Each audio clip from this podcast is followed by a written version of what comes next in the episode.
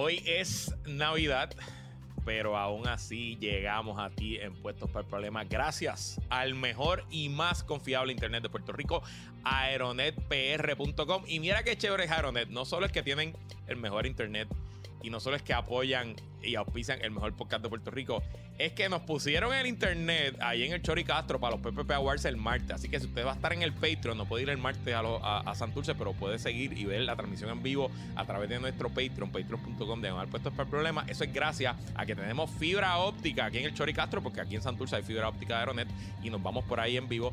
Y adicional a eso, a las primeras 200 personas que lleguen al Teatro Choricastro, Aeronet les va a invitar el primer palito. El primer trago de la noche va gracias a los amigos de aeronetpr.com. Así que si tu resolución de año nuevo es dejar de sufrir con la porquería de internet que tienes en tu hogar o en tu negocio, cámbiate a Aeronet llamando al 787 273-4143, 273-4143 o chequea sus ofertas para el hogar visitando homefight.pr. Gracias a Aeronet, presentadores y auspiciadores de oro de los PPP Awards y de puestos para el problema. Amigo, bienvenido, bienvenido. Bueno, bueno, se sienten los aires aquí. Huele a coquito, a pitorro, a lechón. Gracias a los amigos aquí de la podcastería que nos han dejado este set navideño full. Navideño. Full navideño. Feliz Navidad, Jonathan Lebrón. Igual, igual, igual. Feliz Navidad. Y feliz Navidad a todos los amigos que nos están sintonizando en esta edición, el último PPP del año, porque nosotros nos vamos después de los PPP Awards. Que son el martes. Nos vamos el martes, los PPP Awards. Recuerde que hay taquillas disponibles. PR Ticket. No quedan tantas, by the way. Yo creo que nos estamos acercando al soldado. ¿Sí? Sí. ¿Ah, sí? Sí. Ya, planta baja, como saben, se vendió completo hace más de una semana. Queda planta alta pero no quedan tantas. Todas las mañanitas a las 8 de la mañana me llega el resumen de ventas de PR Ticket. Y yo usted, voy ahora mismo a prticket.com. Si quiere ir al enlace directo aquí, está en la descripción de YouTube, en la descripción del podcast. Eh, y asegure su boleto. recuerda que el boleto tiene eh, unos goodies que usted puede, cuando llegue allí, va a tener un palito. Un palito gratis auspiciado por los mejores aeronespr.com. Exactamente. Eh, se va a llevar un vasito regalado de parte nuestra. Sí, sí, un que los que fueron a los PPP Awards el año pasado. Los tienen, pero pues. Ya los tienen, pero si van de nuevo, pues se lo llevan. Eh, nuestro amigo Roy Chévere va a tener, y Chévere Financial va a tener unos regalitos también para todo el público. Eh, y van a ver sorpresitas. La van a pasar bien y recuerden que una vez acaben los PPP Awards, que vamos a premiar lo mejor y lo peor del 2022, eh, tenemos un party con el house band de Puestos para Problemas, Pimpiren. Así que Pimpi. daremos, daremos rienda suelta a estas rodillas y estas caderas. Esperamos bailar y con todos y todas ustedes. Y Hay gente que está esperando algunos bailarines. Y unos danzantes. el gobernador está invitado, queremos verlo allí bailando. No sabemos si va a ir, no nos ha confirmado hasta ahora la fortaleza, eh, pero eh, nosotros Estamos invitando también al secretario del DACO. Al secretario del DACO, está invitado. Ya hizo acercamiento. Sí, sí, habla con él. no, pues está en el póster, está ahí. Exacto, está ahí al lado. Y Paquito. Hmm, Paquito Pared. Tenemos una conversación pendiente. Te queremos ver allí, Paquito Pero te queremos ver allí. Pero tenemos una conversación pendiente. Tenemos que hablar. Yo creo que voy a. O sea, parte de mi resolución del 2023 es cabildear por el refrendo. O sea, esa va a ser mi misión. Sí, muy bien. O sea, abolish el refrendo de Hacienda. Abolish el refrendo. Abolish el refrendo de Hacienda. Esa es mi, esa es mi misión. Entonces te iba a decir eh, que tú sabes que no pudimos conseguir los trofeos. Hubo un problema. Queríamos hacer ah, premio. Pues, no, pasó, whatever. Pues ya resolví. Y todos los ganadores que vayan allí se van a llevar una botella de ron. Así que ya las compré. Esa es la, ese va a ser el premio. Así que por lo menos, si usted ganó y usted probablemente lo sabe porque le hemos escrito para ver si va a venir o no, pues sepa que. recuerde, lo, siguiente: a los que ganaron, confírmele cuando lo estemos escribiendo para que vayan. Porque recuerde que parte de lo que nosotros hacemos es que usted puede ir, tiene una taquilla, su acompañante tiene que pagar, pero usted tiene una taquilla para hacerlo. Y, y, y, y lo bueno es que se va a llevar un premiecito. Así que confirme. No sea bocón, no lo divulgue. No lo chotee, no, lo chotee. No, no, porque rescindimos el premio. Así es. Y nos bebemos el ron. Y nos bebemos el ron ese día. Así que ahí estamos, ahí estamos. Mira, Luis, qué año este, ¿ah? Qué añito. Vamos a hacer hoy un resumen este, del año. Como les explicó Jonathan, nosotros tenemos el, este episodio está saliendo hoy, día de Navidad, 25 de diciembre, porque en este podcast no creemos. Saludos, salud. Mm, mm, mm, de hecho, al final del episodio tengo un mensaje especial ¿Ah, sí? para la audiencia. Pendiente, pendiente. Eso se tienen que quedar hasta el final. Eh, entonces vamos a hacer un resumen del año. Tenemos aquí las noticias más importantes. Le tengo que mandar un saludo y un agradecimiento profundo a Rosalinda Mena, eh, directora de contenido de Radio Isla, y a toda la reacción, que básicamente yo me robé el resumen de ellos. Como dije, Jonathan, vamos a hacer un de estos resumen. Tranquilo, tengo toda la información. Así que me estoy robando todo el trabajo de Rosalind y su equipo. Así que gracias a eh, Radio Isla, su redacción, por, por, hacernos este episodio del podcast un poquito, un poquito más fácil. Eh, pero hay unas noticias de Washington antes, ah, sí, de, sí, sí, sí, antes de ir a, sí, al resumen del año. Sí, sí, esto es como... Bueno, hay varias noticias de Washington interesantes. Que breaking news, breaking news. Hay, bueno, hay dos noticias interesantes de Washington pasando que hay que poner un poco en contexto para que la gente lo tenga. Bueno, hay resolución del Omnibus. Se aprobó. Ya el chavito. Ya. Se colaron los chavitos de placas solares for all. ¡Boom! Lo habíamos dicho aquí. Mil millones. Aquí fue. Mil millones, mil millones. Aquí, aquí fue que dijimos que habían unos grupitos cabildeando, mira, para pa billetes. Así que vienen chavitos para placas solares. Compañías de placas solares. Ahora es que. Hay un podcast bien bueno que usted puede comprar el anuncio. Ahora es que aprovechen que viene, viene billetes para placas solares for all. Son mil millones de pesos. Son buenos, Mm. son buenos. No son los que se necesitarían para que todo el mundo tenga placas solares en sus casas, Claro, pero son buenos. claro. Son buenos.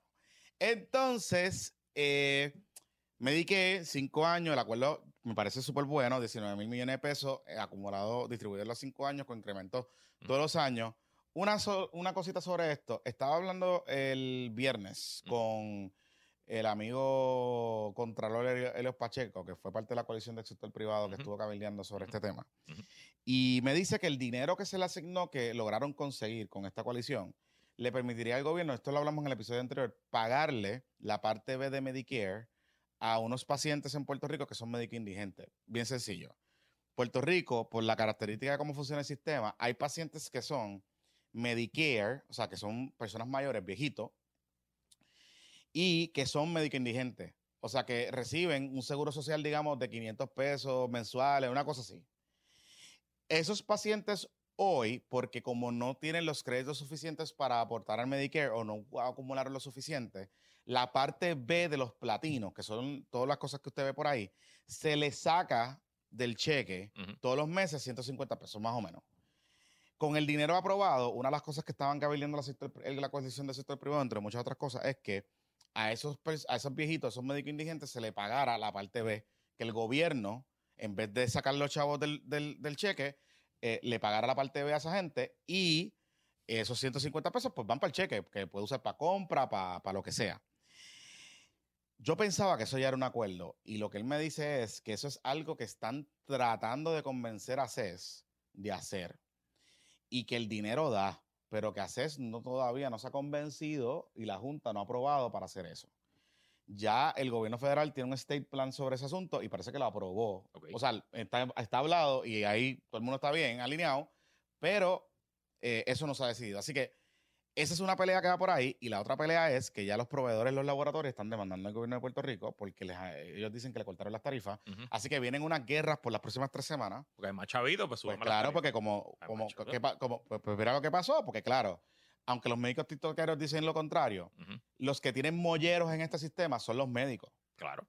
¿Qué pasa? Que los médicos cabildearon por lo suyo Claro. y lograron lo justo. ¿Está bien? Que le subieran las tarifas. Bien por ello. Es chévere. Y con incentivos contributivos, ¿ah? Bueno, No todo. no, más bien. está bien, Todo pero, están ahí, están ahí, están ahí, están ahí, están ahí. Tú sabes lo que me refiero. Ajá. ¿Qué pasa? Nuestros pobres médicos. Los estos pobres médicos. ¿Qué pasa? Que el resto del sistema se quedó sin incremento. Mm. Y a eso es lo que yo voy, que los médicos tiktokeros me cayeron arriba, pero a eso es lo que yo voy. Quien tiene secuestrado el sistema, sí, las malas y diabólicas aseguradoras y todas esas cosas. Pero quienes tienen secuestrado el sistema con mollero político, que van a los medios, que tienen cabilderos pagos, que le meten chavito a las campañas y todas esas cosas, son nuestros pobres médicos porque son los que tienen el billete y el mollero para hacerlo. Los enfermeros, los técnicos de sala de operaciones, los laboratorios, el resto del componente del sistema que es esencial para operarlo, están pillados. Y parece que lo que va a pasar es que las próximas tres a cuatro semanas se va a formar un lapachero y un mogollín bien cabrón para que haces reparta billetes. Así que viene, viene guerra. Y lo escuché aquí primero, estamos anticipándolo aquí, eso no lo va a decir en otro lado. Pues ya lo escuchó aquí primero, ya saben. Y lo otro que está pasando es que mm, recordarán que el presidente Joe Biden temprano este año hizo tres nombramientos para las tres vacantes que hay de jueces de distrito en Puerto Rico. Eh, y fueron tres nombramientos de distintos grupos en Puerto Rico. De Corilla, de Corilla, de Corilla. Nombró a alguien que venía directo del tribunal, nombró un estadista y nombró a la primera no estadista que es nombrada al Tribunal Supremo desde Anabel, al Tribunal Federal de Puerto Rico, desde Anabel Rodríguez en los 90. Eh, esa, ese nombramiento es de la juez del apelativo eh, Gina Méndez Miró, em, que es también la esposa de la jueza presidenta.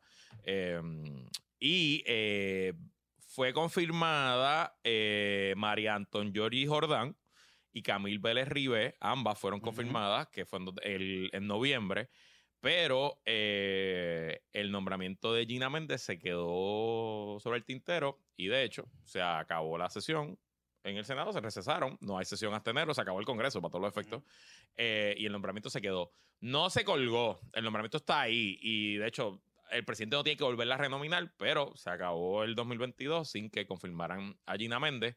Eh, es la esposa de la, sí, lo, de, la jueza, de la jueza supremo. La jueza supremo. Este, lo que me dicen, que estuve escuchando de un par de fuentes por ahí, es que hubo un poquito de cuchilleo de algunos sectores eh, particularmente del Partido Demócrata, eh, que estaban como que tratando de cabildearle en contra, porque este nombramiento de Gina Méndez, como llega a, digamos, a la consideración de, la gente, es que hubo cabildeo de ciertos sectores, particularmente de los sectores más progres en los Estados Unidos y de algunas organizaciones era muy... Y de jurista LGBT. Exactamente. Y estaba también metido por ahí Richie Torres y cabildearon con Nia Velázquez y también la estaba apoyando. Había mucho corille de New York Rican. Y, de hecho, eh, mi recuerdo es que ella no estaba ni siquiera en el short. En el shortlist. Que la, la, la, metieron, colaron. la colaron por el empuje. Hubo mollero de afuera, inclusive.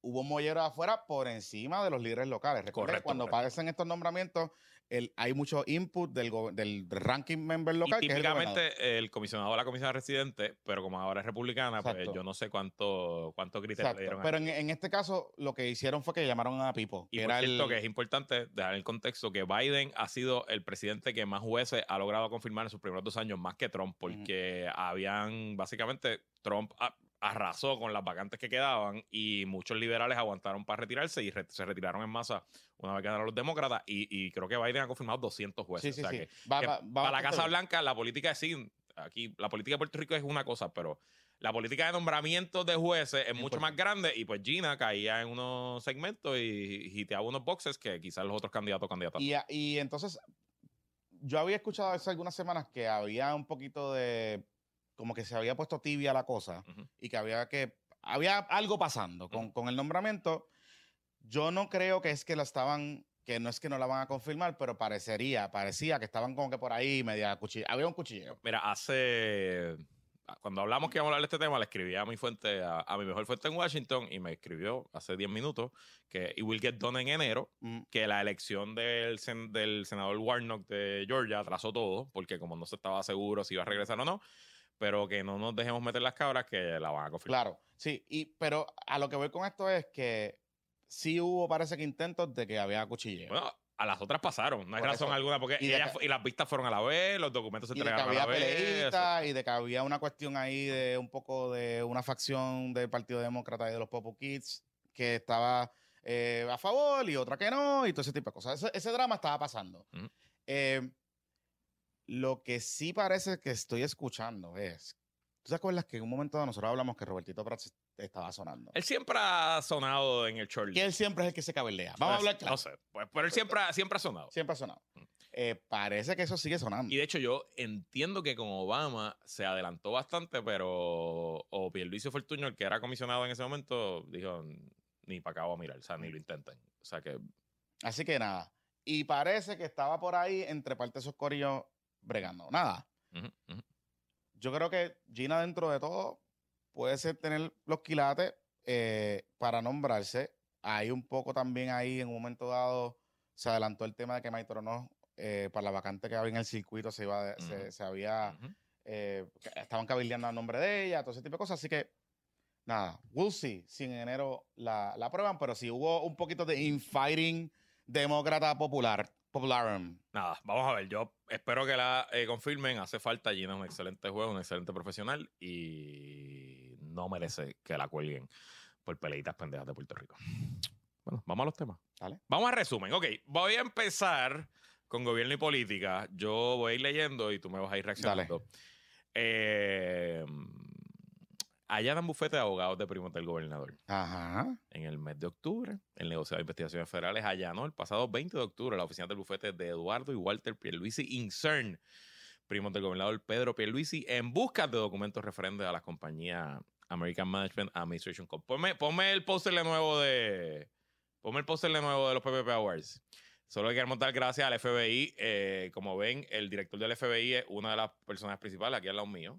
Y abajo, justo debajo, está el gobernador y su primo. ¿Ah, sí? Sí, sí, míralo ahí. Tenemos al gobernador. Su primo está, es el gobernador. Y si te fías, el primo, que le tiene el brazo echado, Ah, tiene un tatuaje de tercero. ah, ok. Pero ven acá, ven acá, porque alguien me preguntó. Esta, la del medio es Wanda. La del medio es Wanda, sí. Ok. Y las de abajo, estos dos son Victoria y Pip. Eso es Dalmao y Natal, sí, dándose la mano. Y si te fijas, eso es una copia exacta de una de las fotos de la conferencia de prensa que ellos, ellos tuvieron en. Entonces está Daco, que me, me escribió, dice que le gustó. Está Irán. Está, está Daco. Está Daco. Lucía, por favor, no hagas reguero aquí. Y, y está. Eh, eh, ¿Quiénes son estas dos? Debajo de Daco? Eh, debajo de Daco está la campeona del pueblo, Elizabeth Torres, con su tenedor, eh, como una dura de ducho. Y al lado un señor que dice Lannister. Yo no sé quién es ese señor Lannister. Ah, yo sé quién es ese. Yo no sé el quién de los Torrimart. El de los Torrimart. Espérate, Lucía, que nos va a sacar de la cámara. Estamos en la cámara del medio. Es que aquí hay gente, aquí hay personal que entran y salen, no respetan, no, respetan que entra tarde, que entra tarde. Pepito, poncheme a mí para que pase Lucía, porque llegó tarde tras que se fue por un party Dale, pasa, pasa, pasa. el party ABC fue el año el mes, la semana pasada. Sí, sí, sí, sí, porque tú sabes, está al garete. Al garete, gracias. Así que volviendo, volviendo al póster, gracias, porque pues la imprudencia es una cosa. Ajá. Entonces, aquí, eh, eh, la campeona del pueblo y los Lannister. El rey de los Lannister. Y tú y yo arriba. Y, ah, ya, viste. cool. eh, Gracias al estudio secreto, que no puedo decir quién fue que no que nos confeccionó el póster, quedó cabrón, ya lo tengo impreso, quedó hijo de puta. ¿Sabes tengo, me tengo el tuyo.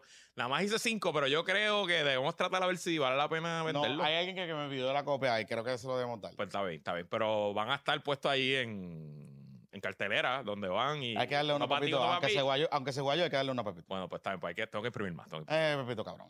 Bueno, pues esa es la primera noticia de resumen del año. Le queremos dar gracias al FBI y a la Fiscalía Federal por darnos tanto y tanto contenido este año. Realmente no hubiera sido posible llevar un podcast de política sin ustedes. Y eh, estoy seguro que en el 2023 nos darán mucho, mucho más. Ah, por cierto, el director del FBI vio el póster, porque tenemos un amigo en común que es pana de él, y nos dijo que escribiéramos a la prensa para una entrevista. Así que a lo mejor el año que viene nos sentamos. Me escribieron, me escribieron también. Hay que, hay que, sí, sí. A lo mejor llega el, el, el, el director de FBI primero que Pipo. Que nosotros tenemos esa petición hace tiempo. De hecho, nosotros le dijimos a Pipo que íbamos a la fortaleza allí. Exacto. A grabar con. Así pues, si le dio el fin de año al vocero, al nuevo día. Porque ¿Qué entrevista más? Porque no lo da a nosotros. Porque no nos lo da a nosotros. Bueno, próxima noticia, también relacionada. Ah. Se declara culpable el presidente del Super PAC del gobernador. Joey. Joey Fuentes, mejor amigo, roommate. Tú sabes que, que, que, Sobrino en el panel de la Guayabera le puso algo a Pipo, el Teflon Don. Ajá, ajá. Porque es verdad, a Pipo este año le arrestaron a Joey Fuentes y se radicó culpable. Se, se cantó culpable. Le allanaron la casa a los primos terceros, que aunque dice que no jangueaba con ellos, jangueaba con ellos. Ajá. Eh, ha tenido un sinnúmero de problemas a nivel de su administración. Tiene un eh, eh, machalgo, votó al otro, qué sé yo. Y no se le pega nada. No se le pega ni lo bueno ni lo malo. No se le pega ni lo bueno ni lo malo. Él tiene números malos personales. Y, te lo puedo confirmar porque he visto varias. Pero aún así, en el desierto que se ha convertido la política puertorriqueña, que no hay. Em, o sea, ¿quién es el rival de Pipo? Excepto Jenny, Jennifer. Pero fuera del PNP, quién realmente es la persona que está capturando la imaginación, quién es la persona que se está perfilando como, como el posible futuro. En teoría debe haber sido Juan Dalmado Manuel Natal. Pero pues yo siento que los años de este año para ambos también fue medio. Eh, como que. Eh, eh, no sé. Yo, no sé, o sea. la misma teoría de Teflón se le puede aplicar a Jennifer porque Jennifer no tuvo un mejor, no tuvo un buen año. O sea, si lo, si lo ponemos, si somos objetivos en lo que, en lo que ella, no tuvo un mal año, pero no tuvo un buen año. No tuvo un año que tú dijeras, bueno, o sea, logró esto. Se puede decir que tú puedes argumentar que quizás el tema de, los fondos de Medicaid y, cómo ella champion eso al final, se, le puede dar esa, se le puede dar esa victoria en parte a ella. Pero el papelón del proyecto de estatus, que empezó bien, que yo pensaba, de hecho, yo decía, contra, esto es tremendo palo si lo logra hacer. O sea, si ese se mantiene alineadita con esto y, lo logra aprobar, es un salpazo heavy para el gobernador, pero al final fue el gobernador el que logra los votos y alineó a los demócratas, tú sabes. Así que, qué fuerte, ¿qué más? ok, ¿qué más tenemos en este resumen? Eh, obviamente, también quedamos el tema de los federales.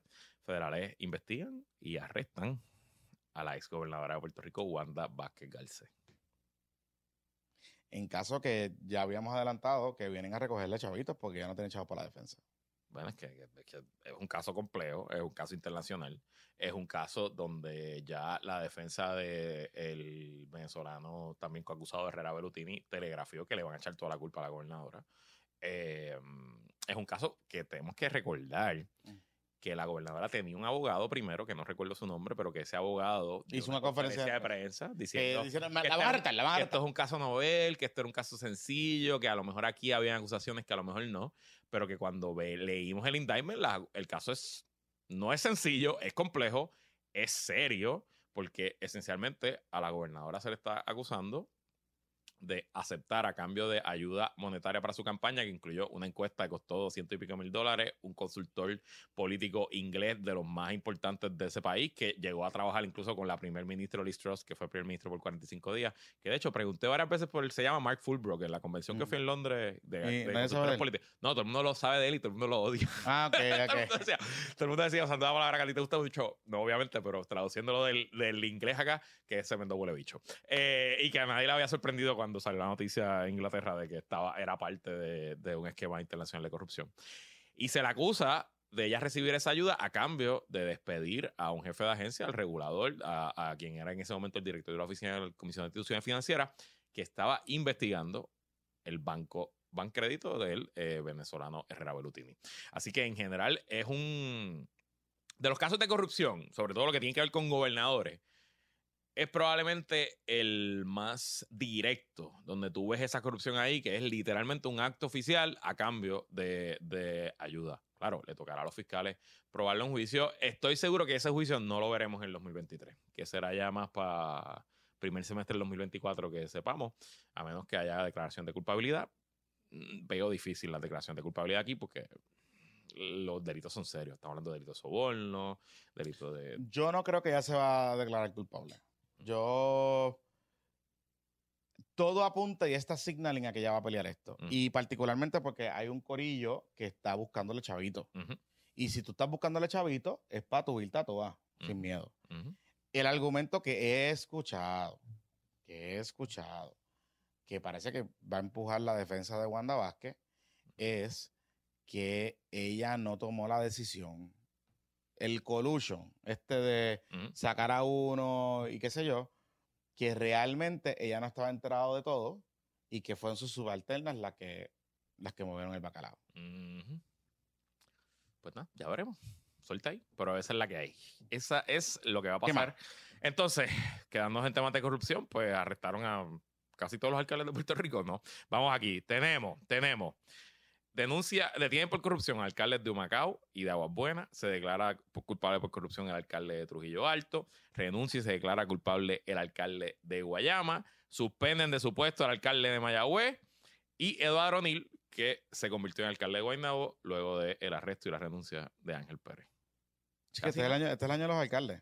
Y quién sabe qué, qué falta por ahí. Este Porque, adicional a eso, tenemos no, pero el Cano fue el Cano fue el año pasado. No, pero el Cano este año se declaró culpable. Bueno, no. No, bueno. No, no, porque, ¿te acuerdas? Hicimos los videos para. Ah, el Cano lo que hizo fue la B Fénix. La, B Fénix, por eso. El año, este es el año de los alcaldes. Sí, pero el alcalde Cano fue el año pasado. Y no podemos olvidar también que el año terminó, bueno, pues con un lío cabrón en Ponce. Que ahí no ha habido acusaciones, pero. Bueno, y ante rumores también de investigaciones en Arecibo, Mayagüez no, Mayagüez ya hablamos de eso, pero Mayagüez el alcalde lo suspendieron. Sí, por eso, pero, pero no, hay no hay una acusación. Sí, está acusado por el FEI. Por el FEI, por, el FEI, por exacto, exacto. Pero entonces, Mayagüez, Arecibo que se dice que hay una investigación o que se rumora, eh, el caso ahora de, de Atillo, que el domingo, No, pero Ah, bueno, esto es nuevo. Sí, que este nuevo. Porque el alcalde Atillo renunció, pero porque estaba enfermo. Sí, pero el otro. Y el nuevo que entró en febrero. Le, recomendaron algo. Le metieron, lo, refirieron al FEI por hacer un evento político en la alcaldía. En la alcaldía, exacto. Entonces, ese y el rumor todavía latente de Yauco. Ajá. Bueno, eso sí, se hablan de los que todavía estaban por ahí con Oscar Santa María. Y lo que les puedo asegurar es que, por lo menos el PNP, está operando bajo el supuesto de que va a tener por lo menos un evento más especial este año. Bueno, pues eso pasó en los foros criminales con nuestros políticos. Eh, en cuanto a los políticos en general, fue un año entero de Pava Awards, básicamente los Exacto. yo creo que este es el peor año para la Pava en mira, historia. Léete esto, léete esto. En abril, la alcaldesa de Morovis, Carlos Maldonado, le dijo a José Luis Dalmau que no podía liderar el Senado y el partido a la vez. En junio, el representante independiente Luis Raúl Torres afirmó que llevaba a la colectiva a la cúspide del fracaso. Tras una asamblea que generó múltiples controversias por las enmiendas propuestas al reglamento, se acordó el 7 de mayo que el partido va a escoger a su nuevo líder o lideresa. Luis Raúl Torres renunció al PPD. Tatito y José Luis Dalmau hicieron 18 mil papeles distintos en el Capitolio. Eh, rumbo a la gobernación, Juan Zaragoza dijo que estaba pensando correr a la gobernación. ¿Qué más noticias tengo aquí del PPD? Son varias, son varias. Eh, bueno, tiene eh, Juan José Luis diciendo la asesina a las mujeres. Ah, José Luis diciendo la asesina a las mujeres. Este, nominado para papelón del año. Por, a las mujeres abortistas, diciendo la asesina. Este. Eh, la pelea de José Lita Almao Monga entre Tatito y José Lita Almao, después la alianza rara esa, que Tatito de me dijo que no hubo alianza, pero sí hubo alianza, pero no hubo alianza, para cerrucharle el palo a Jesús Manuel en la Junta, los rebeldes, la pelea de los rebeldes eh, del no, la aparición de Pablito José y el huevito, este, todo eso. Luis Javier Hernández coqueteando con que iba, no iba, con que iba, no iba, con que no iba, y terminó casándose con un Facebook Live este, para que la gente lo viera. Em, y, el, y el regreso sigiloso de Charlie Delgado, que ha, que ha estado velando Wira. Ahora dice que va a correr por acumulación. Por eso, que ha estado velando Wira para regresar. Este, pues eso fue el Power de este año. También le queremos dar gracias al Partido Popular Democrático por todo el contenido. Los episodios Power siempre son de los favoritos de la audiencia. Eh, y de aquí a mayo, cuando se escoja el nuevo presidente o presidenta, vamos a tener un par de contenido también para. Sí, sí, sí. De hecho, el, año terminó con un Power Wars por la definición de Lela. Sí, sí. Y básicamente la. Alejandro peleando con Batia. Eh, Alejandro peleando con Batia. Este, Batia sacando una columna primero que hablaba de una cosa, ah. después hablaba de otra cosa y tenían otra pelea. Básicamente, José Luis Dalmado Jorge Colbert tirándole caquita a Aníbal y a los melones y a todo el meloneo que aprobó, que, estuvo empujando el, HR 8393, que la gente pensó que parece que hubo una purga, porque tú los escuchas y parece que los votaron. O sea, Aníbal me decía el otro día en el, programa en ABC, dice, bueno, si no me han votado, porque no sé, parece que yo, ok, esto está bien cool, esto está bien bueno. Tú sabes que yo te voy a decir algo. Mira, me pregunta Rubén que en qué por ciento de popular terminó el año. Ah, tú, ajá. Ok, recuerden que del 0 al 100, 100 es me fui, 0 es. O sea, porque. Es, es al revés, es al revés. O sea, mientras más se acerca al 100, no es que soy 100% popular, es que más lejos, más, más estoy fuera. Ah. Yo creo que habíamos dicho 19% de lo que dicho. entre 19 y 33. Yo creo que estamos. Yo creo que 35. ¿Sí? Sí, sí, sí. Yo quiero ver cómo corre esa elección interna y ver qué temas se discuten y cómo se... Pero del actual liderato tengo exactamente cero fe. Y de los que hablan mucho también, porque por ejemplo, lo que dijo con el amor y cariño que le tengo a Alejandro García Padilla, que le tengo amor y cariño de verdad.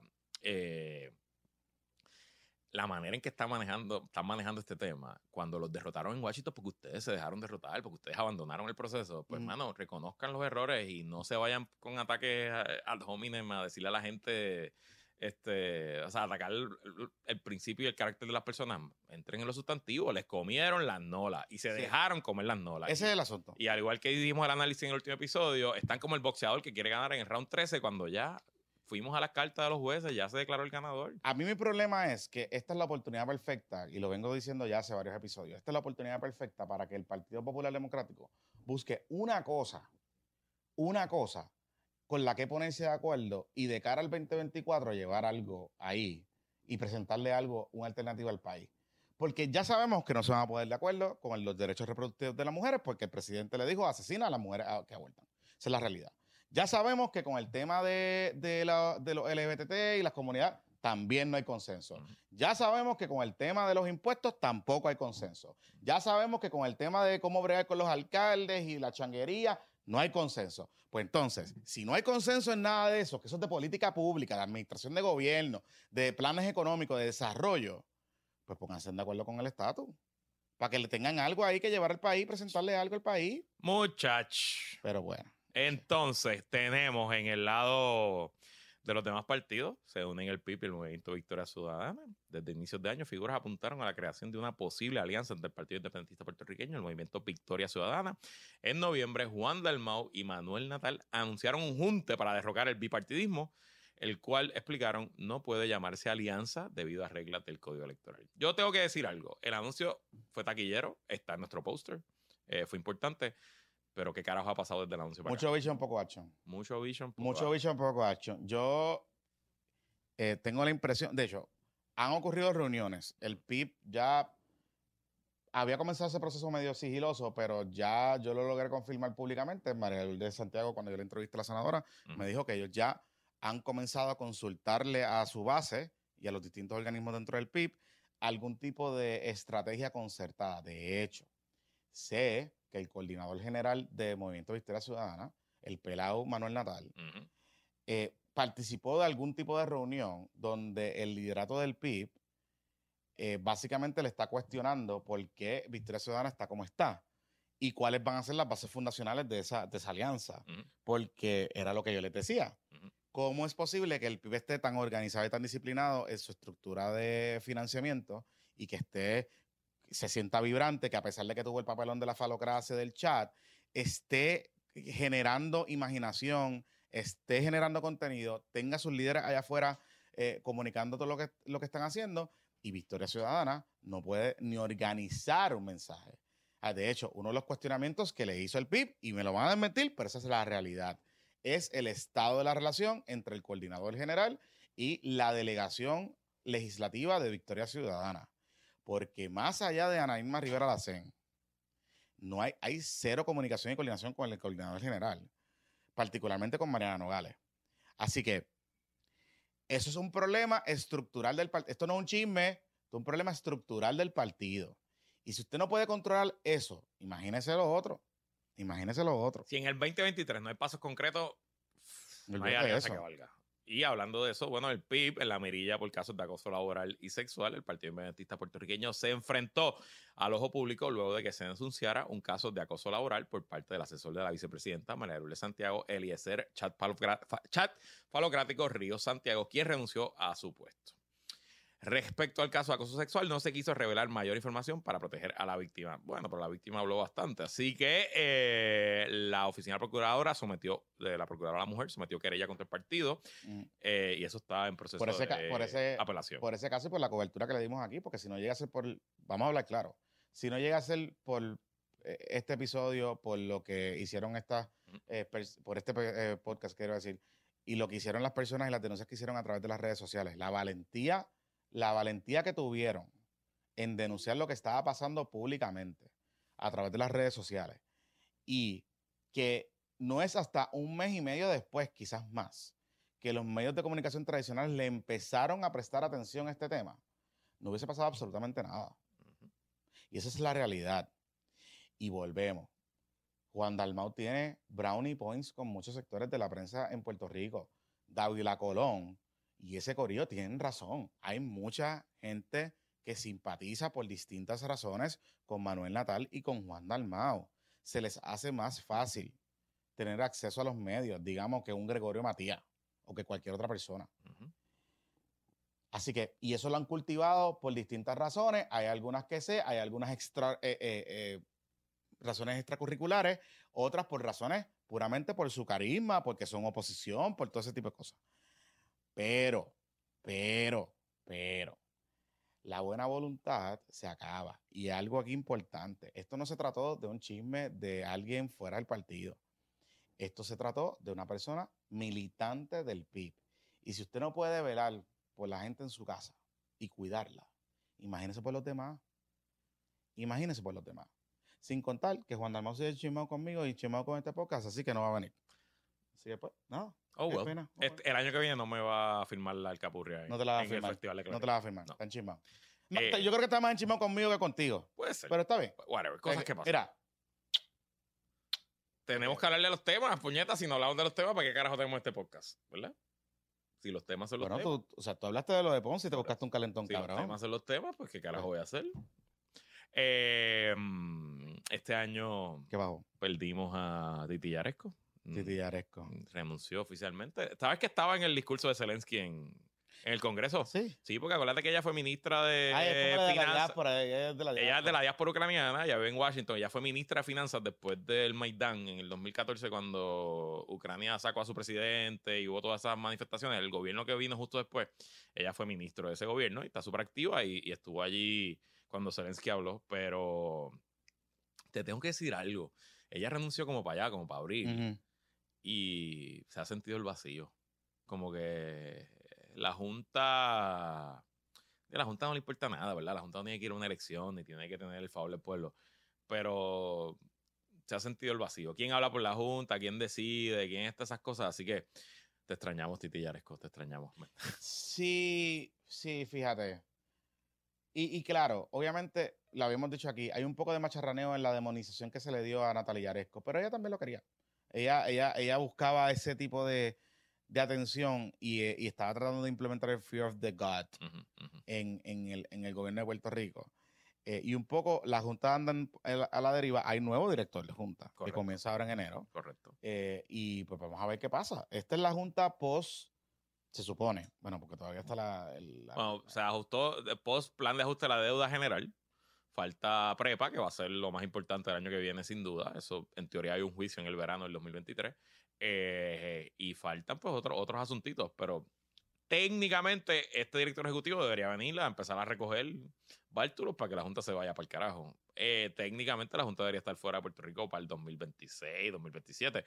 Eh, pero ya veremos. Lo interesante es que a pesar de que la Junta estaba aquí, se le dio un empleado a los empleados públicos un bono especial brutal. El gobierno anunció en noviembre la otorgación de un bono de entre 2.954 ah, dólares y 11.360 dólares para empleados públicos representados por la Unión de Servidores Públicos Unidos, producto de los recaudos en excesos del gobierno a quienes apoyaron el plan de ajuste de la deuda central. Estamos ya grabando 23 de diciembre, esto sale 25 de diciembre. ¿Cómo tú crees que amanecieron los árboles de Navidad de eso, de los empleados públicos que cobraron ese chequecito de Mejor que el mío. mejor que el tuyo. mejor que el mío. Mejor que el mío. Mejor que, seguro. mejor que el mío y mejor que la mayoría de los puertorriqueños y puertorriqueñas que este año tuvieron que batallar con la inflación, con aumentos en el costo de la vida, con aumentos en el agua, con aumentos en la luz, con aumentos en la gasolina, con aumentos en, la comida, con aumentos en las matrículas de los colegios, con aumento, con todo esto son aumentos que nosotros tuvimos que bregar, mientras que los pobres empleados públicos ¿Qué derecho tienen a cogerlo? Yo no estoy aquí debatiendo si merecen o no, pero este año no tan solo cogieron el bono, Luisito Marí, cogieron reclasificación de puestos, que ahora en enero comienza. Y comienzan aumentos para todo el mundo. Aumentos para todo el mundo. Para todo el mundo. Los maestros cogieron aumentos, varios aumentos, varios aumentos. Merecidos, merecidos, pero varios aumentos. Se garantizaron el pago de las pensiones, porque los pagos de las pensiones no se han reducido y el resto del corillo del país, no tenemos nada. Ni una reforma contributiva han podido aprobar. Entonces, después queremos, porque este fin de semana estamos libres, las vacaciones del gobierno empezaron el 23, ¿eh? Correcto. Están libres hasta 7 de enero, yo creo. Por eso te digo. Entonces, ¿me entiendes lo que te quiero decir? Felicidades a los empleados públicos que recibieron su bono y al liderato de esas uniones son los campeones, los campeones. Y el, liderato de las uniones que le dijo a sus delegados que no votaran a favor del acuerdo, también felicidades. Uh. Mándenle un saludo a ellos y comparen el árbol de Navidad de los que sí y de los que no. Y después me cuentan. y hablando temas que fueron, yo creo, también uno de los temas principales junto a la corrupción. Obviamente, Luma estuvo en las noticias prácticamente todos los días. Vamos a, vamos a leerte aquí un popurrí de algunas de las noticias eh, de Luma. El 21 de febrero, 600 mil personas se quedaron sin luz por una falla de una línea de transmisión eléctrica. Yo ni me acordaba de eso en febrero. Em, en abril, debido a una explosión de la interrupción de la central Costa Sur, Eh, 250 mil personas se quedaron sin luz. En mayo, eh, el presidente del Colegio de Ingenieros dijo que Luma estaba contratando ingenieros y arquitectos sin licencia. El 20 de julio fue la eh, manifestación que le llevaron las neveras y las estufas ahí a la oficina central de Luma. ¿Cuántas neveras finalmente le llevaron? No me acuerdo. No, mucho, no, me acuerdo. Eh, no, porque hubo dos. Acuérdate que hubo una que llevaron más, que fue en que fue en Cataño. Después hubo otra que organizó columna corta en la fortaleza que no llevaron ninguna.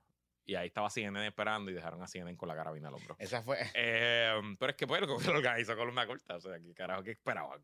Eh, Ay, Dios mío. Y obviamente en septiembre, que fue el momento más álgido, cuando el fuego en Costa Sur provocó un apagón de como dos días fue que estuvimos, el país entero estuvo sin. Más o menos. Este, ahí llegó el momento de que Pierluisi dijo que se le estaba acabando la paciencia. Se me está acabando la paciencia. Y, Estadita. Y pidió un cambio en el liderato de Luma, que ese cambio, ah, no se hizo.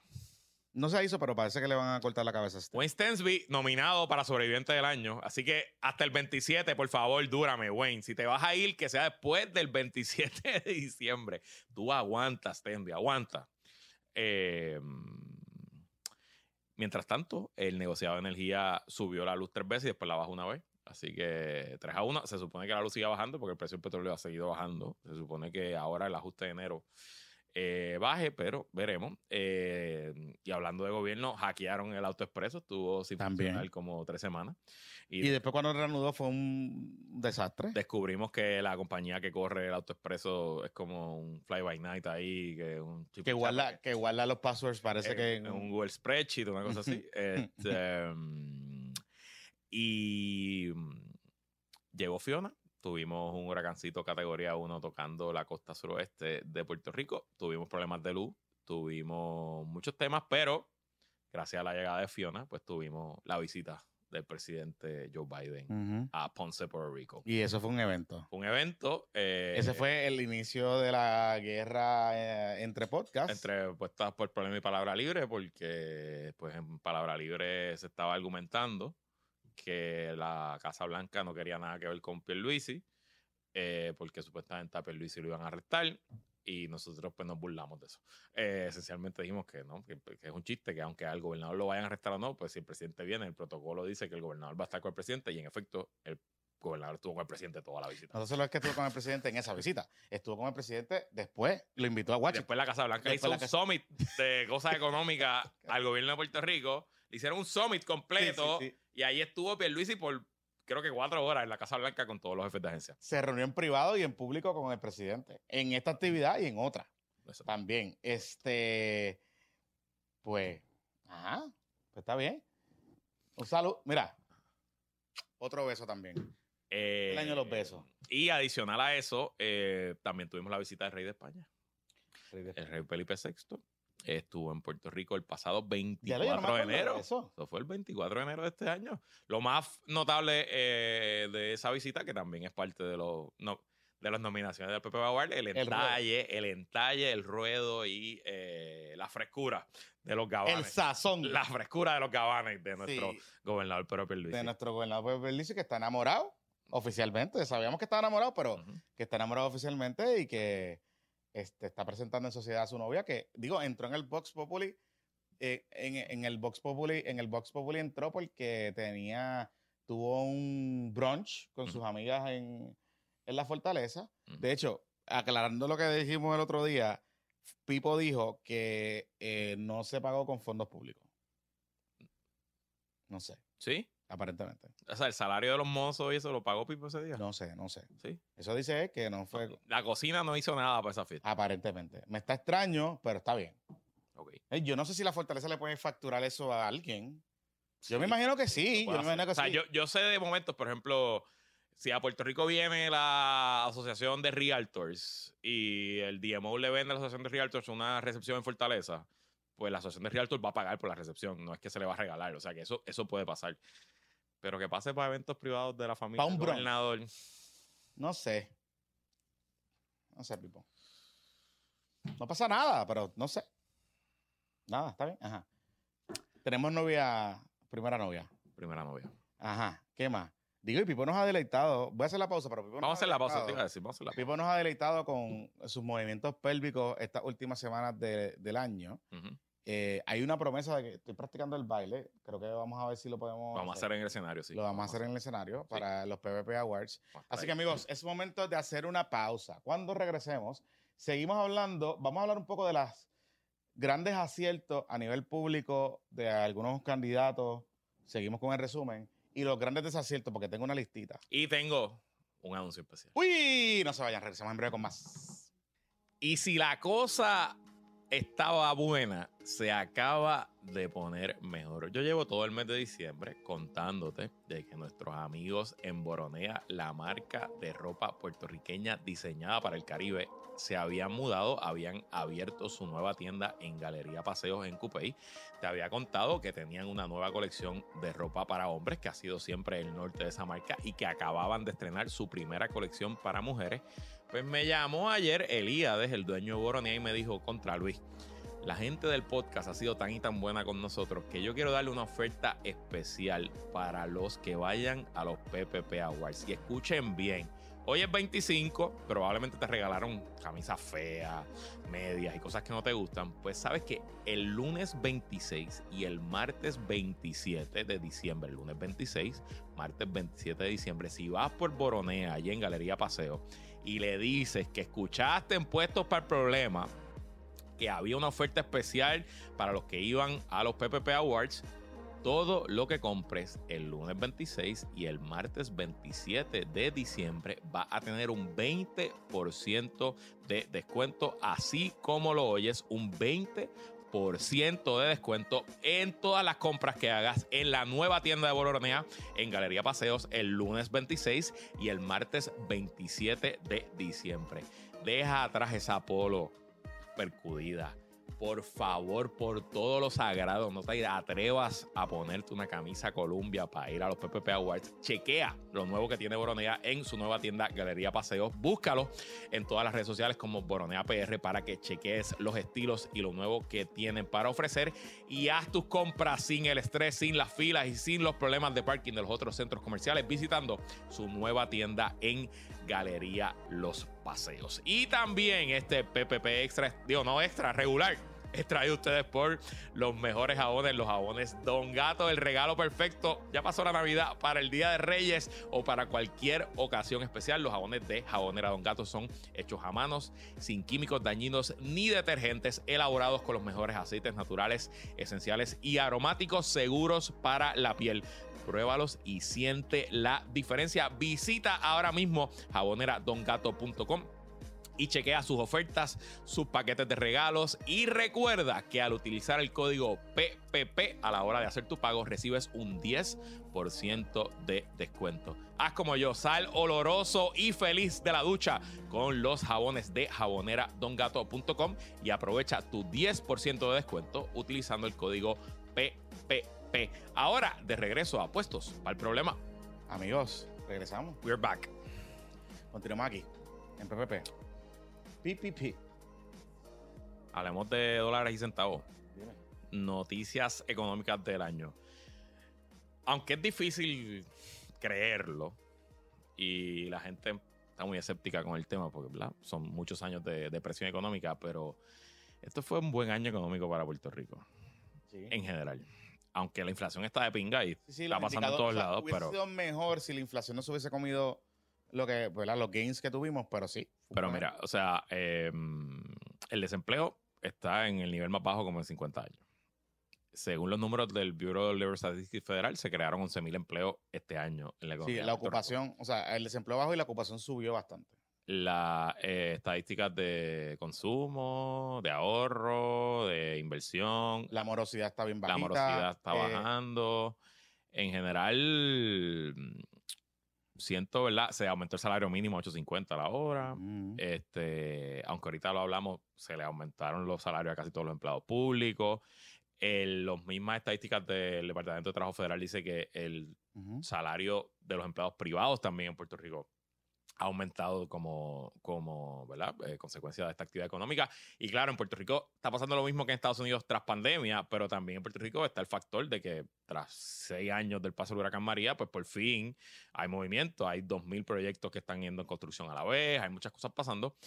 Eh, y de nuevo, ustedes saben que yo no apoyo al gobierno ni a, ni a Pierluisi. Para mí sería más fácil venir aquí a decir, esto está jodido, Puerto Rico es una mierda, pero puedo decir que como, como empresario, como persona que lleva 12 años con su propio negocio, eh, se siente distinta la calle, se siente mejor que antes y no es que hemos resuelto estos problemas, claro que no.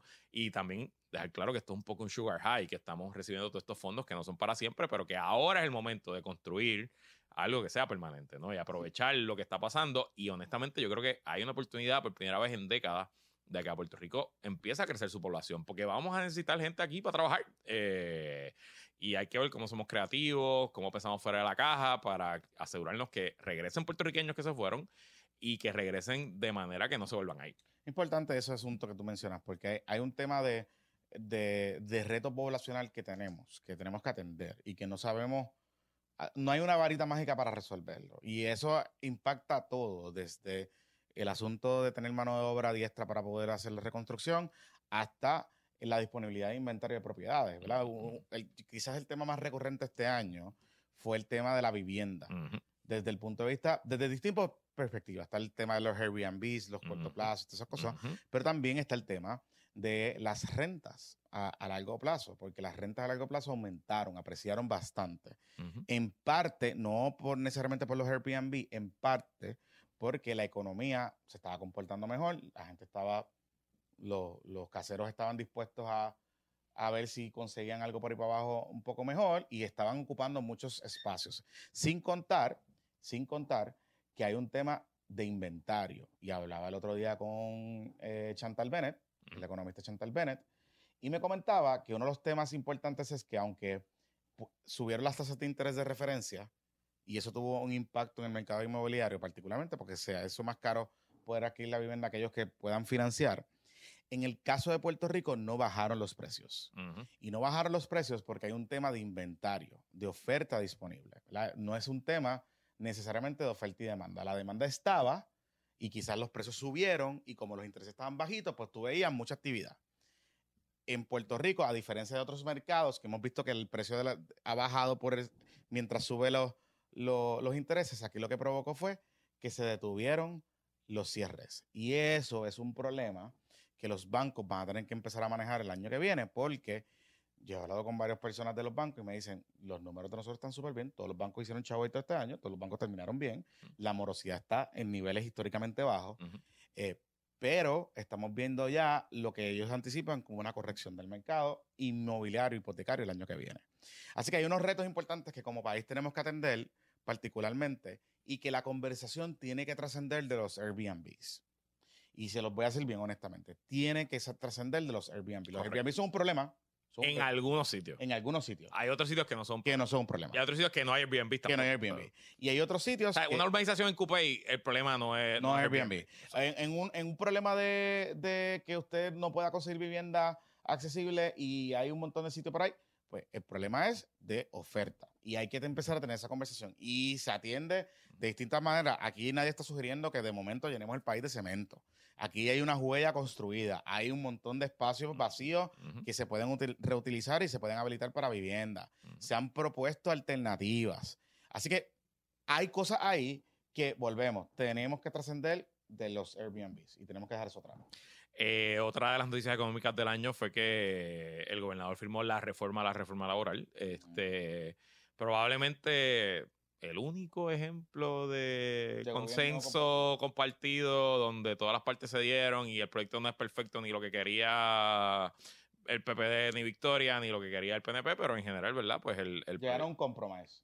Llegaron a un compromiso, tiene cosas buenas como volver a la permanencia de tres meses, este, eh, el las licencias distintas que se habían quitado, etcétera, etcétera, pero mantiene pues el FlexiTime y otros asuntos, así que dentro de todo... Y ahí, eh, bueno, eso, eso los muchachos, los empresarios este, utilizaron el poder de la Junta para tratar de bloquear el proyecto. Correcto, pero la Junta no logró... No logró lo que quería. Pero la inflación se mantuvo alta y se situó en 8.5% durante todo el año. Esa es la inflación eh, hasta noviembre del 2022. Claro, estaba aún más alta en el verano. O sea, de septiembre para acá ha venido bajando mes a mes, pero sigue siendo pues un número bastante alto. Así que 8.5% la inflación en PR este año.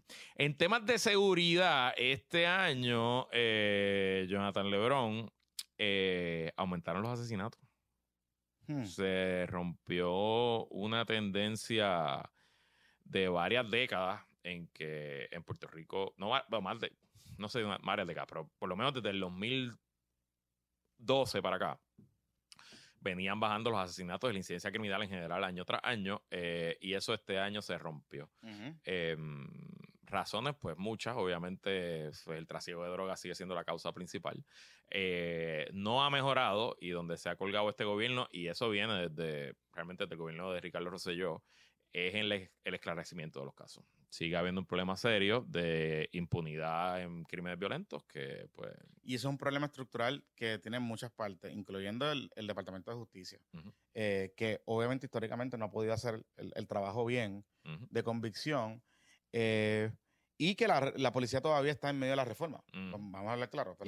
reforma que no han hecho. Que no han hecho mucho y que todavía falta, aunque sí se reconoce que han habido adelantos en ciertas áreas, todavía no hay, digamos, un una conclusión a ese tema, aunque se supone que este año se termine. Pero bueno, es por ahí que va ese asunto. Una de las cosas que menciona eh, eh, este Luis de lo del asunto de criminalidad es que ha sido la constante de que la policía, cuando uno le pregunta las causas, si es el narcotráfico, pero uno de los cambios grandes que ellos han visto es que eh, la no la globalización, la hiperregionalización de las gangas de narcotráfico. En parte porque han, han, aumentado la cantidad de intervenciones y de ocupación de droga.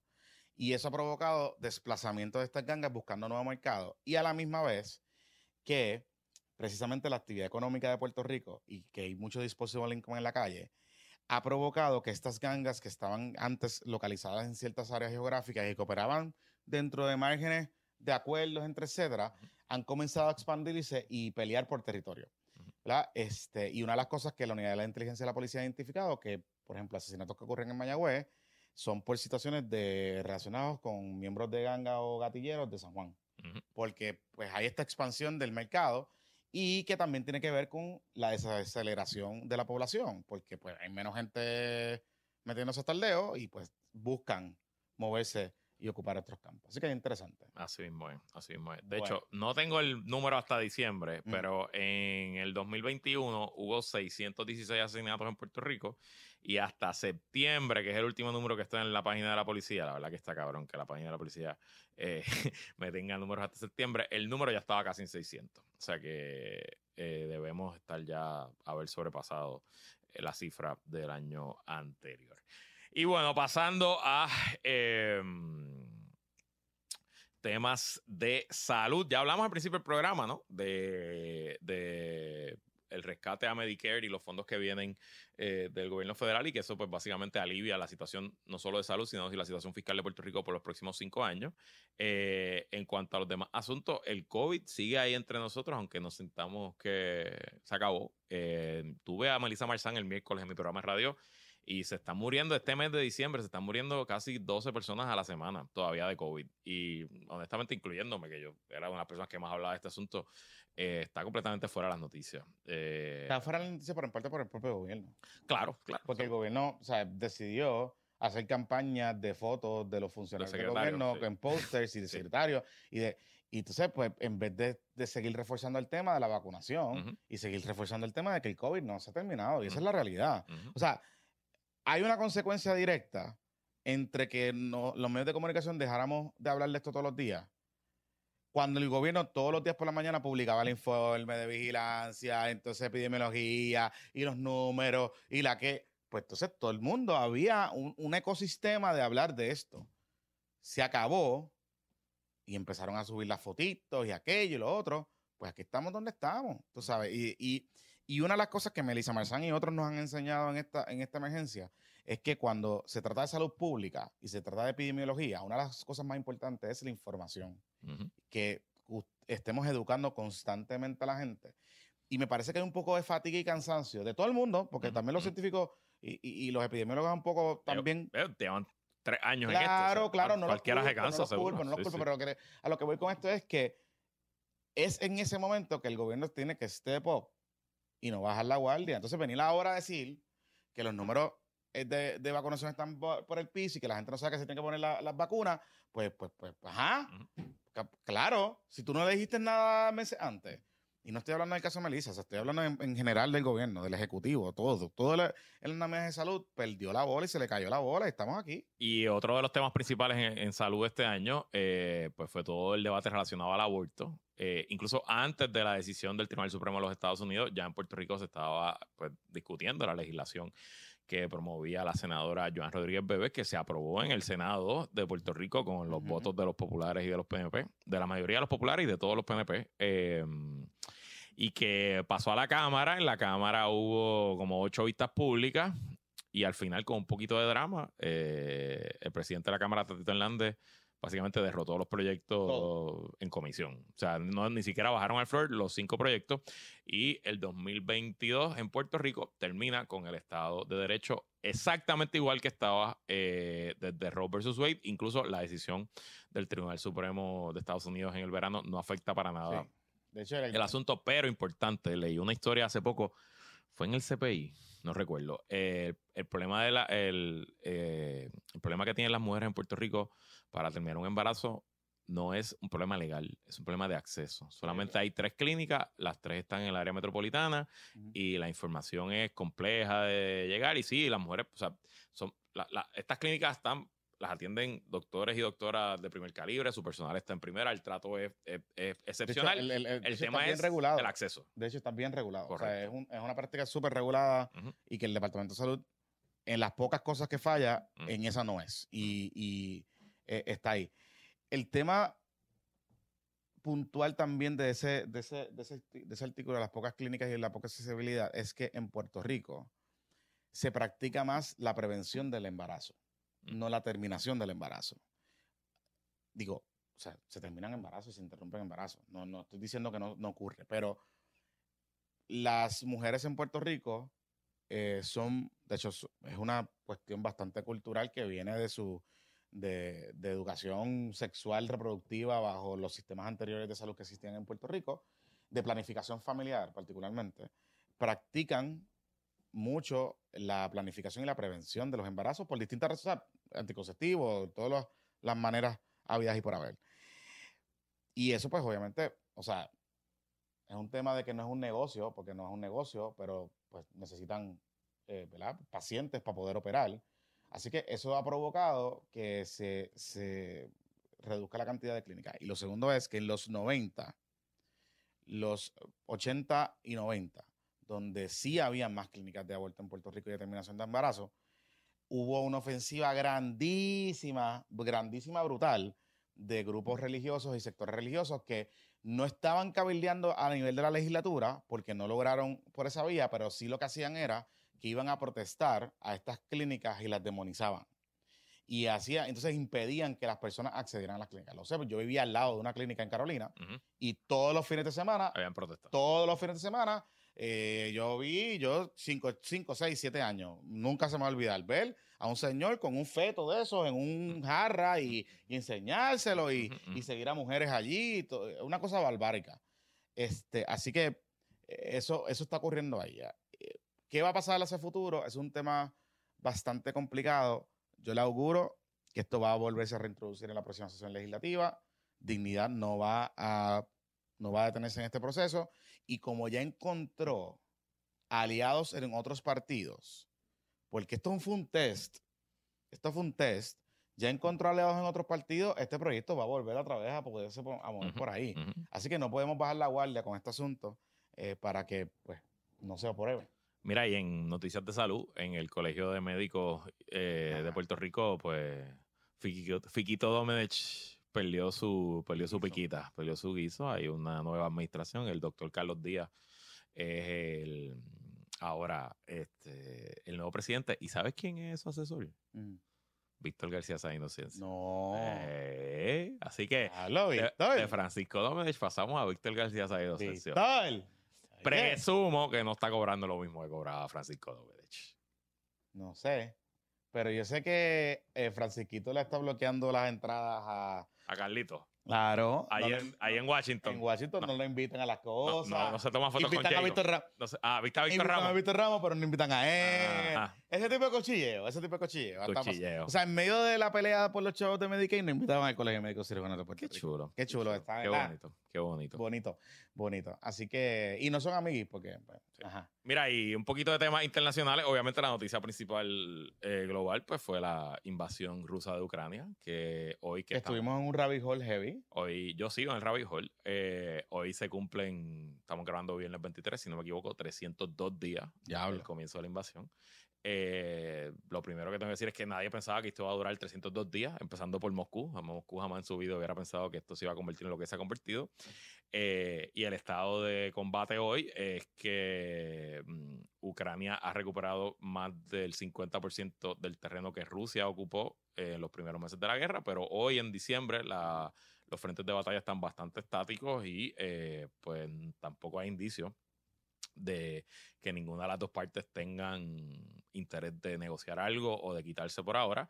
Eh, la guerra entró en una segunda fase en octubre, luego de que Ucrania ganara, retirara casi todas las tropas del estado de Kharkiv en el noreste y recuperara sus territorios en el sur, en Gerson, este, hasta, hasta el río Dnipro, pues Rusia cambió sus tácticas a atacar la infraestructura eléctrica y básicamente Ucrania está pasando por un invierno casi sin electricidad. Pero aún así, eh, la voluntad del pueblo ucraniano sigue eh, con sus tropas y el 2023 será otro año de guerra. Bueno, le aprobaron chavito. Por ahí viene chavo, le, le han mandado. Estados Unidos le ha enviado, creo que 70 mil millones de dólares en ayuda militar y económica a Ucrania desde que comenzó la guerra. Eh, eso es más o menos como una, un 5% del presupuesto anual del Pentágono. Así que en cuanto a inversión, Estados Unidos con 5% de su presupuesto ha, destruido como más de la mitad del equipo militar. O sea, se han destruido 8.000 vehículos militares rusos entre tanques, eh, camiones, equipo de, transportar tropas. Así que yo creo que es un buen return of investment de acabar con la mitad de tu ejército de tu principal rival con solo 5% de tu ingreso. Eh, y nada, eh, Zelensky estuvo en Washington desde esta semana, dio un discurso frente al Congreso, estuvo cabrón. Eh, y nada, se la va, se la va Ucrania. Ay, padre. Eh, este fue el año también de los, de los, a nivel local, de los teóricos, los defensores pro Putin. Saludito a Radio Independencia. este, y otros. Así que estuvo bueno, estuvo bueno. Estuvo bueno este año. En la región, en Latinoamérica, eh, se consolidaron los gobiernos de izquierda. En Chile ganó Sebastián Boric. En Brasil ganó Lula da Silva. En Perú, que había ganado el año pasado, el presidente Pedro Castillo eh, intentó hacer un autogolpe y ahora se lo, eh, lo, se lo limpiaron. Pero ahora mismo, a la hora que grabamos, en Perú lo que hay es más inestabilidad política Van a haber elecciones especiales el año que viene. Habrá que ver cómo termina ese asunto. También el año que viene hay elecciones en Argentina. Eh, donde hay drama. Donde hay drama. Esas elecciones son en noviembre, así que estaremos, estaremos pendientes de ese asunto. Eh, y mientras tanto, pues. Nicolás Maduro sigue en su poder. Nicolás, no solo Nicolás Maduro sigue en el poder, sino que ha habido una reapertura de relaciones eh, con Estados Unidos. Y claro, es una reacción directa a la guerra en Ucrania porque el petróleo y el gas natural ruso, pues ya no es bien visto en esta parte del mundo, así que Estados Unidos le texteó a Maduro, hola perdido, hola baby, ¿qué haces? Y, todo, todo apunta a un restablecimiento de relaciones diplomáticas. Se restablecieron también las negociaciones con la oposición en Ciudad de México, eh, entre el gobierno y, la oposición para elecciones el año que viene, así que veremos a ver si, si, va a pasar. De hecho, hay un summit en estos días en México. Eh, con presidente. Y eh, Nayib Bukele sigue allí eh, con su, su proyecto extraño del Salvador 2.0. de hecho, hablando de Nayib Bukele, me, me da el Bitcoin. comenzó el año eh, con un valor de 50.773 y a esta hora, hoy, está en 16.847. Así que tenido una caída de 66.82%. Saludito a Chris Agronti y a todo el corillo Bitcoin Cero y cripto de, PR. Eh, y Y en deporte, rapidito, porque no tenemos que hablar de deporte. Nosotros nos gusta hablar de deporte. Obviamente, Argentina, campeón del mundo. Eh, Pepito que se guayó. Los vaqueros de Bayamón, campeones del BCN. Hay que decirlo. Hay que decirlo, es la verdad. San Germán nos eliminó. los de la cuna. Eh, los criollos de Cagua ganaron el invernal. Están primero ahora mismo. Eh, en la temporada que está corriendo. Ponce está tratando de sobrevivir. Pero Ponce está... tratando de eliminar a los cangreros de Santurce. No vamos a hablar de eso ahora mismo. Eh, ¿Quién ganó el NBA? ¿Milwaukee fue? Este, sí. ¿Fue Milwaukee, Pepito? ¿Sí? Los Warriors, los Warriors. Milwaukee fue el año pasado. Tú tienes como un programa NBA, cabrón. Yo no. Ah, bueno, es verdad. Este, y los Warriors. Y entonces, este, eh, Qatar el contrato de Carlos Correa, el drama del contrato de Carlos Correa, porque fue un drama el contrato de Carlos Correa, que terminó con ahora los Mets. Y pues nos estamos preparando para el Team Rubio, que viene ahora en los próximos meses con el clásico. Vamos a ver. Y el BCN regresa en marzo y la bancada regresa con más fuerza. Así que pendiente por ahí. Estamos esperando que la gerencia nos llame para cuando estén los abonos, para ponerlo. Eh, pero básicamente ya pasamos lista, todo el mundo regresa. Excepto los que se mudaron para Estados Unidos, todo el mundo de la bancada regresa. Y el, y el motín y el motín de la Liga Puertorriqueña, pues que terminó con dos estos suspendidos. Así que nada, ese drama, drama de los deportes. Bueno, espérate, antes de seguir, antes de terminar, porque sé que tenemos un anuncio importante. Este, deportivamente, el drama de la Federación de Balompié, que todavía no ha terminado, que están a punto de desafiliarla y que ha puesto en riesgo el desarrollo de nuestra selección femenina, porque los varones son unos papeloneros, pero las nenas están, juegan, son unas duras y tienen probabilidades de que en algún momento dado, si continúa este desarrollo, eh, ponernos ahí para llegar a un mundial femenino. Y los macharranes papeloneros de la Federación de Balompié que se fotutean los chavos, tienen un reguero y un revolú que no le ha quedado de otra el Comité Olímpico que intervenir y parece que eso va a terminar bien feo. Así que hay que estar bien pendientes con ese asunto. Mira, este. Luis, hay anuncios. Hay anuncios. Cuéntanos. Bueno, esto es un anuncio bueno. Eje. Buenas noticias. Este, primero, ¿verdad? Ya que estamos terminando el año, darle las gracias a todos y todas que forman parte de la comunidad de Puestos para el Problema, la mejor comunidad del Internet Boricua. Empezando, obviamente, por nuestros patroncitos y patroncitas PYME, que son nuestros auspiciadores, nuestros auspiciadores grandes nuestros patroncitos. Nuestros patroncitos Nivel co-host, nivel productor ejecutivo, los, del chat de stickers, eh, los que pagan los cinco pesitos, la resistencia. Ustedes son la base de este podcast y ni hablar de los decenas de miles de personas que nos escuchan toda la semana y que han hecho apuestos para el problema a su favorito. Y que se han suscrito al YouTube. Y que le agradecemos que nos apoyan y que honestamente el, este proyecto que cumple seis años, ¿verdad? Seis años. Eh, cada año está más grande, cada año podemos hacer cosas más, más nítidas vamos para un teatro. El año que viene, quién sabe, a lo mejor vamos para el Choliseo. Así que. O para el Music Hall. O para el Music Hall, quién sabe. Déjame llamar a Rima. Eh, llama, llama arriba. No nos invitaron para la fiesta. No nos invitaron, cabrones. Cabrones son. Cabrones. No nos invitaron. estoy bien mordido. Juan Luis Guerra tocó en la fiesta. Yo estoy, o sea, yo estoy bien mordido. O sea, después que nosotros aquí. ¿Eh? Y anyway, vacilando. Eh, estoy mordido, no estoy vacilando. Estoy mordido. Para el carajo. Ajá. Y, decirles, obviamente, que de parte de Jonathan y mío, para nosotros, esto es mucho trabajo, pero es un súper placer ah, poder hacer esto, disfrutárselo, gozárselo y que ustedes nos paguen por esto, pues honestamente a veces es hasta increíble. Cuando, cuando se depositan esos chavitos del 15, yo veo, ya lo mando increíble de verdad que estemos en este momento. Así que sin ustedes no somos nada. Y el proyecto pues ha crecido ustedes, gracias a ustedes. Sí. O sea, honestamente, eh, estamos sumamente agradecidos. Eh, me uno a las palabras de Luis y, añado que mm, nos keep in check en parte eh, y nos hace ser mucho más responsables con este trabajo.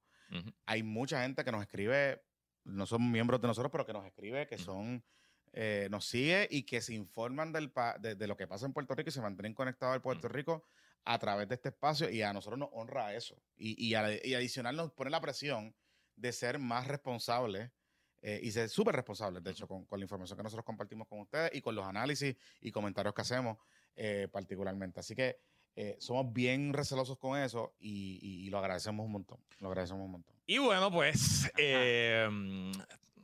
me place informarles que el año que viene su apoyo aún va a ser más importante todavía porque tras 12 años de matrimonio y 10 de noviazgo, mi esposa Ana María y yo estamos esperando un bebé. ¡Eh! ¡La familia PPP crece! Eso es.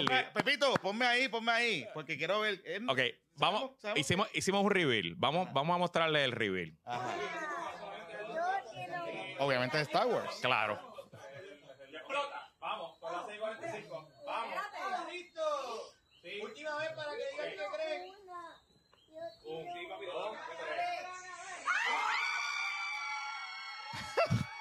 Wow, nena.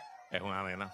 Girl Dad, papá. Es una nena. Bienvenido al mundo de ser un papá de una nena. Ese, mm, ese momento, de verdad, de verdad nos enteramos. Ah, nosotros no sabíamos. Nosotros no sabíamos. Este, mi esposa compró esos lightsabers en Amazon, que son los lightsabers que mm, cambian, tienen todos los colores. Ah. Entonces, ahora tú te enteras a la semana 10 del sexo del bebé porque le hacen unas pruebas de sangre a la mamá y, con eso lo, lo, sacan. Y mm, nuestra doctora no nos dijo, eh, nos dieron un sobresellado. Eh, fuimos, esto fue en casa de mi tía, este, donde hicimos el evento, y mi hermano Rafa, que es miembro de, la comunidad y de la resistencia también, este, eh, yo le di el sobre un minuto antes del momento, él entró al baño, uno de los lightsabers ya estaba en rosado, otro estaba en azul, él cambió el azul, lo puso en rosado y nos los entregó. Y pues ese momento, ustedes también de, de verdad el momento que, que estamos ¿Cómo te sientes? Yo estoy, no estoy nervioso, estoy impaciente, quiero que llegue ya, quiero conocerla. Este, para nosotros es súper especial que sea nena, mi familia no hay nena. Sí, sí, tú has hablado de que este, yo soy el mayor de seis hermanos varones, mi papá es el mayor de siete hermanos varones. Mi generación herrero, los primos herreros, yo soy el mayor de 17, que somos 14 primos varones. Y solamente tres primas nenas. Eh, así que obviamente pues estamos súper mega contentos y súper súper motivados. Llega en mayo, estamos en la semana 20, literal, hoy fue la cita de la, de la semana 20, así que estamos más o menos a mitad. Y pues listo para lo que La familia crece. La familia crece. La familia crece y qué bueno, qué bueno. Muchas felicidades a ti y a la doña, Así que es. la campeona. Es la campeona. Es la campeona. La que le toca. La campeona. Y ser, te digo que como papá de una niña, de una joven ya, porque vamos ya en camino a eh, cambiar las dinámicas, pero vamos en, en, ese camino. Eh, de verdad que es una experiencia brutal. Eh, eh, o sea, no lo cambio por nada del mundo. Si vuelvo a tener algún hijo en algún momento dado, este, prefiero que sea nena. Eh, de verdad que son inteligentes, brillantes, sagaces, la capacidad de, de, entender y además de protegerte. como, como, esa relación entre papá y nena, digo, mamá también, pero entre papá y nena es, un, es una cosa maravillosa. Así que te deseo todo el éxito del mundo. Ustedes van a ser tremendos papás. Llegan el momento idóneo perfecto para, para que esa bebé crezca y va a tener todo el cariño tuyo, de tu familia, que sé que deben estar rematados. No, están, olvídate. están... Todo el mundo está rematado. No, es porque mi, mi, papá y mi suegro, de nuevo, nosotros llevamos 12 años casados, bueno, 12 años en abril, y, y ya ellos estaban, dado por vencidos. Ah. ellos pensaban, y no sabían, o sea, nosotros llevamos Llevamos más o menos más de un año tratando. Eh, hasta nosotros también un poquito nos habíamos dado por vencidos y nos enteramos el día del huracán. Wow. El día del huracán Fiona, ese fue el día que, nos enteramos. Wow, sí, bueno, estuvo cabrón. Este, y, y entonces, ahí es lo que te digo, mano, es de verdad que eh, el mejor trabajo del mundo. El mejor trabajo del mundo es el papá. Es el papá y ser mamá, ¿verdad? Pero eh, tener un hijo. Y es el trabajo más sacrificado las horas a veces, pues cuando se enferman, cuando lloran, uno dice, Andre, Dios mío. Pero eh, yo siempre digo que el reto cuando, cuando uno es chiquito, cuando son chiquitos, que el reto más importante es sobrevivir cada día. Que no se te cagó encima. Que no se te perdió cuando estén gateando porque empiezan a correr por ahí para abajo. Que no te vomito encima. Que llegó limpia a tu casa porque cada día es una aventura. Y ese día que pasó eso, pues nada, borrón y cuenta nueva, al otro día volvemos otra vez. Y de verdad que va a ser tremenda aventura. Los felicito, les deseo todo el mejor éxito del mundo. Y, oye, son tíos los Son tíos, todo el mundo.